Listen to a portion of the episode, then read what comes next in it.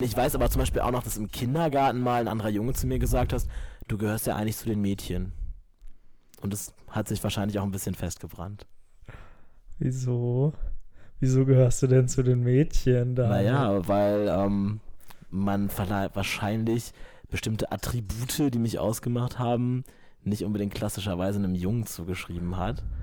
Ähm, da würde ich natürlich auch sofort meine sexuelle Orientierung mit einbeziehen, denn ich stehe auf Männer.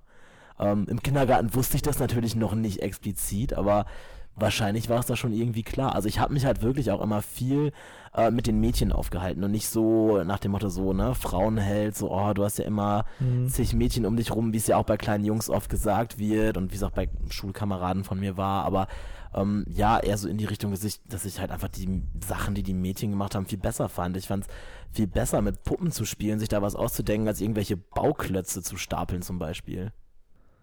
Ja, aber jetzt mal, das ist für mich interessant, äh, jetzt mal schwul gesprochen.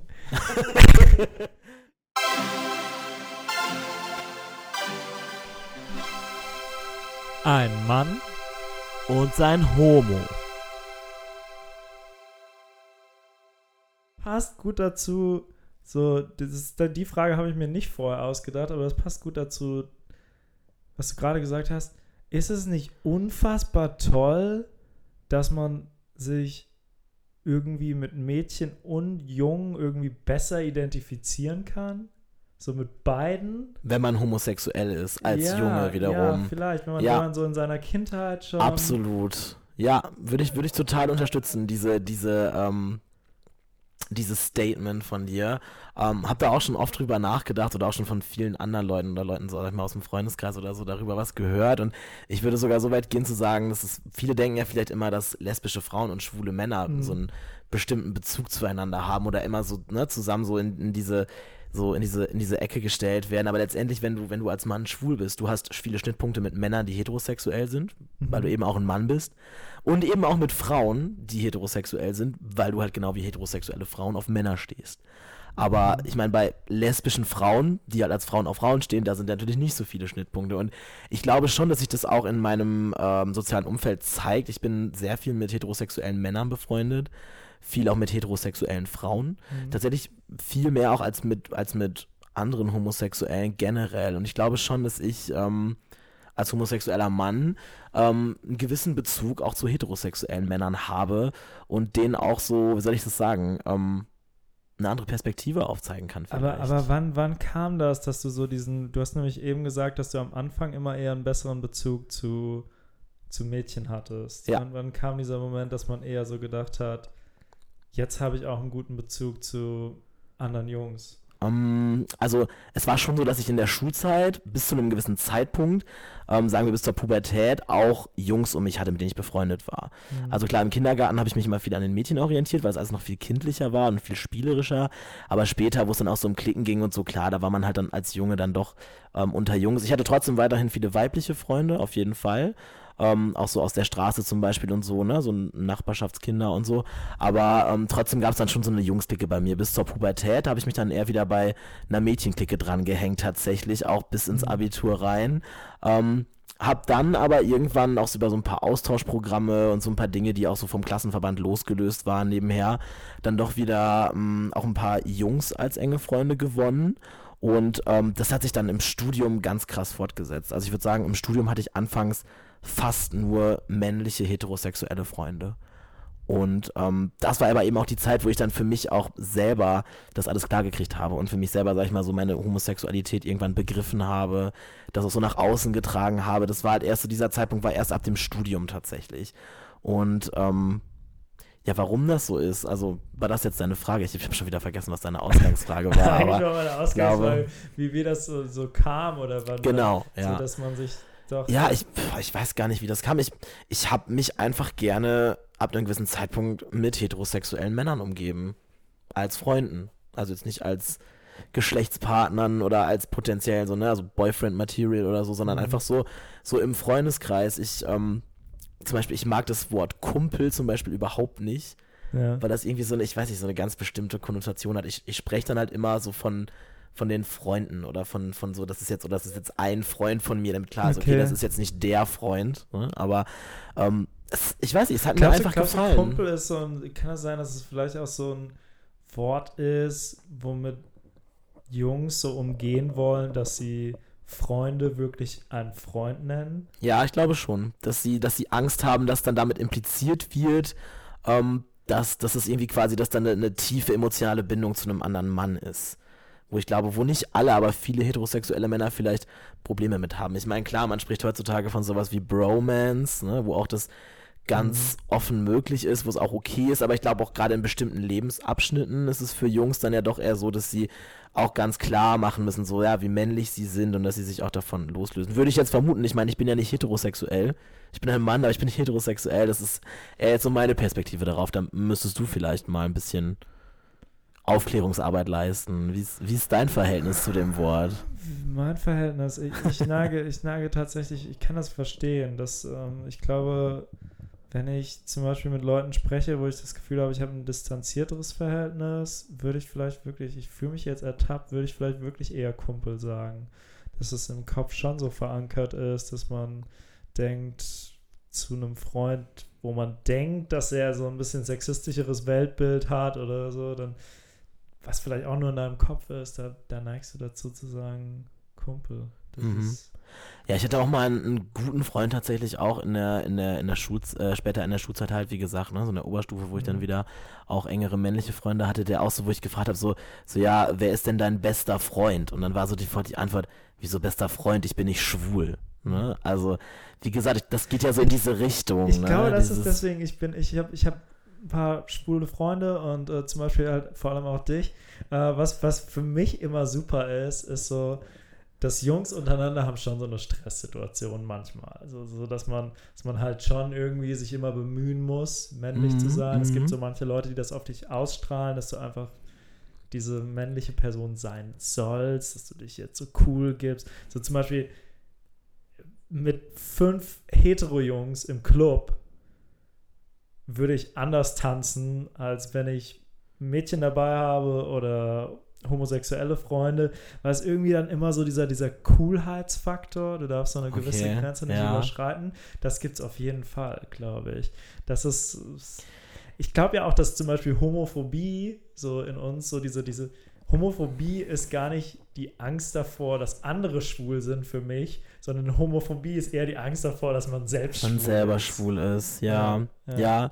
kann ich mir vorstellen. Also ähm, ja, ich habe auch diese Vermutung, was was du gerade geäußert hast, dass da eine, äh, was die Dynamik angeht zwischen den Menschen, wenn jetzt zum Beispiel nur hetero-Jungs untereinander sind. Ich habe das auch oft schon bei Freunden erlebt, so wie die die zu mir völlig anders sind als zu ihren Hetero-Freunden. Also wo ich auch zum Beispiel wusste in einigen Fällen, die würden ihren, äh, ihren Jungs, also ne, den heterosexuellen Freunden, mhm. niemals bestimmte Sachen erzählen oder sie nicht so erzählen. Also die sich dann doch, glaube ich, so als auf mentaler Ebene vor mir ganz anders entblößen können, weil da eben nicht so ein Druck besteht, weil ich glaube, sie müssen sich vielleicht dann doch, egal wie gut die Freundschaften sind, dann irgendwie immer vor ihren, ihren Hetero-Freunden beweisen. Ja. Und ich meine, klar, und so, so, so Jungs, die auf Frauen stehen, müssen vor Frauen ja, oder verhalten sich vor Frauen dann ja auch noch anders, gerade wenn sie, sag ich mal, so das andere Geschlecht beeindrucken wollen. Und bei mir ist ja dann so, sag ich mal, ich bin dann ja irgendwie so wie diese Schnittstelle. Ich bin zwar so vom selben Geschlecht, aber, aber ne, ich muss nicht beeindruckt werden. Und ich glaube schon, dass sich viele, viele meiner Hetero-Freunde meiner männlichen Hetero-Freunde bei mir öffnen können. Das kann ich auf jeden Fall bestätigen, diese Theorie. Tatsächlich. Also Shoutout an alle Hetero-Jungs. Sucht euch einen schwulen guten Freund. Ich glaube, diese, diese Sache von äh, von schwuler bester Freund gibt es ja immer so klischeehaft im Sinne von, dass Frauen sich einen schwulen Absolut, ja, zum, so zum Shoppen, zum Shoppen und Wellness und ich habe auch das solche sind sehr Freundschaften. oberflächliche Sachen. Ich brauche ja. einen schwulen besten Freund, um mich endlich öffnen zu können. Ja, ja, also absolut. Ich, ich, ich, ich glaube auch, dass das, also vor ein paar Jahren habe ich noch gesagt, das ist ein Trend das ist jetzt ein Trend, dass irgendwie das, das, das äh, Hetero-Jungs unbedingt einen schwulen besten Freund haben wollen, weswegen ich auch eine Zeit lang gefühlt alle Hände voll zu tun hatte. Mhm. Weil irgendwie so alle Jungs, die ich im Freundeskreis äh, kannte, besser, die alle dann so irgendwann sagten, so ja, du bist ja mein schwuler bester Freund und auch der einzige in vielen Fällen.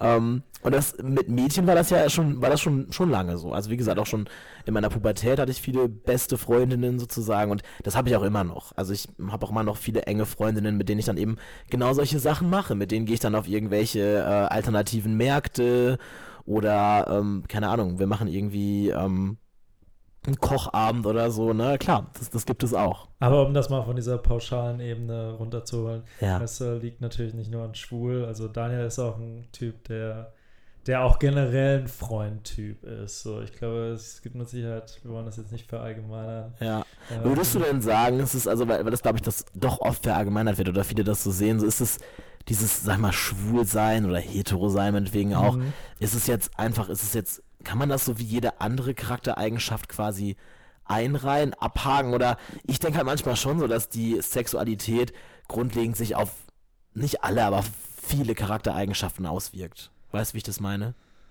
Äh, ja, aber vielleicht ist es auch so, weil es in unserem Kopf so ist. Also Mhm. ich, ich gucke zum Beispiel ähm, ultra gerne Queer Eye Ja. auf äh, Netflix und dann finde ich es find auch gut, dass man dann da, da relativ unterschiedliche Arten der Sexualität auch dargestellt werden. Also die Makeovers sind jetzt nicht äh, immer von den gleichen Typen. Ich meine, da kommen die Fabulous Five, die Five, die Leute, die das äh, machen, die sind halt so schon, wie man sich, äh, was man für ein Bild von Homosexualität hat, aber kann mich an eine Folge Ah, erinnern mit einer verschiedene Person. Bilder, ne? Verschiedene Ja. Bilder von Ja. Homosexualität. Ja, auch. auch, auch unter ihnen sind es verschiedene. Und ähm, ich glaube, im Kopf haben wir halt immer die extreme Weise oder eine bestimmte Weise. Und ich glaube, dann schließt unser Kopf so alles zusammen. So, es kann schon sein, dass, weiß nicht, wenn du sagst, dass in deiner Art und Weise, wie du als Kind gespielt hast, dass es auch Eigenschaften in deiner Kindheit schon wieder gespiegelt hat von dem, wie du bist. Aber ja, ist das alles auf die Sexualität? Ich glaube, dass halt vieles bei anderen durch die Sexualität unterdrückt wird.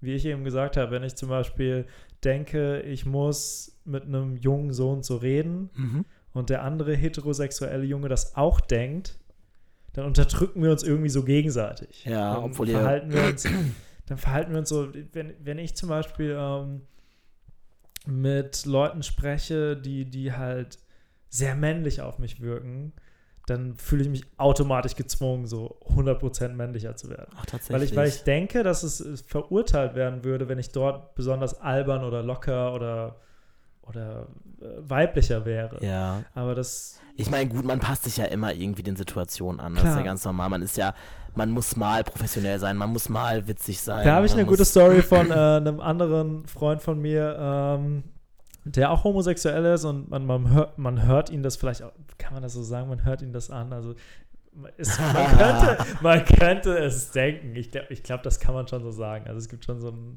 Gay Voice, Gay Voice. Gay Haben wir jetzt hier Face, einfach so Finde ich gesagt. auch wunderbare Beschreibung. Gay Face. Okay. Gibt es sowas? Viel, wird viel diskutiert. Ja, Gerade in meiner okay, Szene okay. auch, ja. Ja, ich, dann spreche ich halt einfach jetzt frei von der Gay Voice. Aber er hat extra, er hat eine Telefonstimme. Weil, weil er, er hat eine Telefonstimme, wie das aber bei dir auch, dass er auch so ein bisschen eine Radiostimme, du so, also nicht, dass die jetzt Mhm. anders wäre, aber du sie ist kontrollierter, als du Ja. manchmal im wahren Leben vielleicht redest. Absolut. Ähm, was ja sicherlich bei anderen Leuten auch so ist. Und er hat eine Telefonstimme. Dann das, dieser Moment, der ist eigentlich ultra witzig. Wenn du dir vorstellst, dass er im Büro steht und so voll hysterisch, gut gelaunt ist und dann auf einmal zack, kommt Ja. der Anruf und volle Konzentration auf die Telefonstimme. Das machen aber nicht nur homosexuelle Menschen. Das machen nicht nur Das ist mir schon bei homosexuelle so Menschen. vielen Menschen aufgefallen Ja. und ich finde es immer wieder lustig, Ich- immer wieder unterhaltsam. Das also wie, wie, wie Menschen da so, so umswitchen. Ich denke da an meine Oma. Meine Oma ist das perfekte Beispiel dafür. Die ist, sobald sie mit irgendwelchen Menschen am Telefon oder in echt spricht, also sag ich mal mit Ärzten oder Anwälten, ne? Also Ja. auch Leute, die man früher ja schon gemeinhin so als, wie sie sagen würde, Höhergestellte bezeichnet hat, ähm, die kann sich plötzlich ausdrücken, also die kennt plötzlich Wörter, die habe ich nie bei ihr gehört, die hätte ich dann 20 Jahre nie bei ihr gehört und plötzlich ähm, ist dann, was weiß ich, wenn sie dann beim Arzt anruft und sagt, mein Opa hat Fieber, dann sagt sie nicht, der hat Fieber, dann sagt sie, der hat erhöhte Temperatur.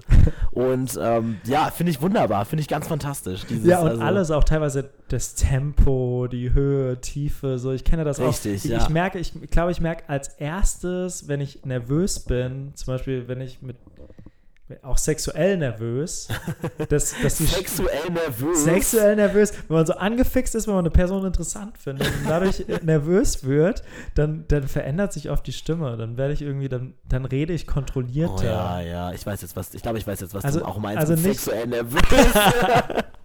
ja, okay. mm. Dass man, dass man, man kriegt so ein bisschen einen Stock in den Arsch und das wirkt sich auf die Art, wie man spricht, aus. Ich meine damit leider jetzt nicht, auch wenn sich jetzt, wenn man sich jetzt erhoffen hätte können, dass wenn ich sexuell nervös bin, dass ich dann eine erotische Stimme bekomme. Ich denke, dass ich dann eher, ich, ich werde dann eher tief und langweilig und verkrampfe und das ist auch so auf die ganze Stimme, die Art, kann sich das echt extrem auswirken. Ich glaube, wir haben eben schon mal kurz drüber gesprochen, bevor wir die Folge aufgenommen haben, dass es generell so interessant ist, dass die Stimme so viel über eine Person aussagt. Und deswegen Voll. ist dieses Format Podcast auch so. Du, du kannst, du kannst teilweise, das ist dir nie aufgefallen, dass eine Person immer so einen leicht wehleidigen Unterton hat. Und dann hörst du sie zum ersten Mal nur die Stimme und dann merkst du, krass, hat immer diesen Unterton, die Person. So. Und dadurch wirkt sie vielleicht auch so, wie sie ist und ist sie so, wie sie ist, obwohl du es dir vorher gar nicht erklären konntest, weil du immer dachtest, es liegt an ihrer Nase. Ja, ja, genau. Ja, halt bei solchen, ja. Bei solchen Dingen bist du bei, bei, bei, was heißt, bei solchen Dingen, wo du halt beide Ebenen hast, Bild und Ton, bist du dann eben genau auf sowas eben fixiert, auf so, auf so, auf Ja. zu große Nasen, auf schöne Bäuche, auf, ich weiß nicht, auf lange Beine oder so. Und deswegen, ich würde mir auch so dieses, dieses Konzept Date am Telefon, das schießt mir so in den Kopf. Also, das fände ich total spannend. Überleg mal, du lernst jemanden beim ersten Date nur durch seine Stimme kennen. Das fände ich auch Das gut. ist ja was ganz anderes als Speed-Dating oder, oder, ne, oder Hot or Not oder ich weiß nicht. Also, fände ich super. Ja, das stimmt. Und dann äh, endet das aber eigentlich in so ein RTL 2-Format und dann fragen die sich gegenseitig, und was hast du an? Und schauchen Das und stöhnen auch so ein sich ins bisschen, ja, Telefon. dann beim, Ja, beim Telefonsex irgendwie, ja. das stimmt. Genau, das wäre jetzt, das wäre jetzt die Richtung dabei. Das wäre das RTL 2-Format auf jeden Fall. Ich, ich habe noch, ich hab noch eine sehr höchst unpolitisch äh, äh, politisch inkorrekte Frage, äh, die ich mir zum Thema schwul gesprochen überlegt habe. Und zwar geht es um das Thema Penisneid. Und dass es Penisneid ja unter heterosexuellen Männern auf jeden Fall gibt, unter homosexuellen wahrscheinlich auch. Ähm, allerdings haben ja homosexuelle Männer es noch viel schwer, schwerer mit dem Penisneid. Weil ich zum Beispiel, ich habe noch nie einen anderen irrigierten Penis in freier Laufbahn gesehen. Ich sehe immer nur schlappe Penisse in freier Laufbahn.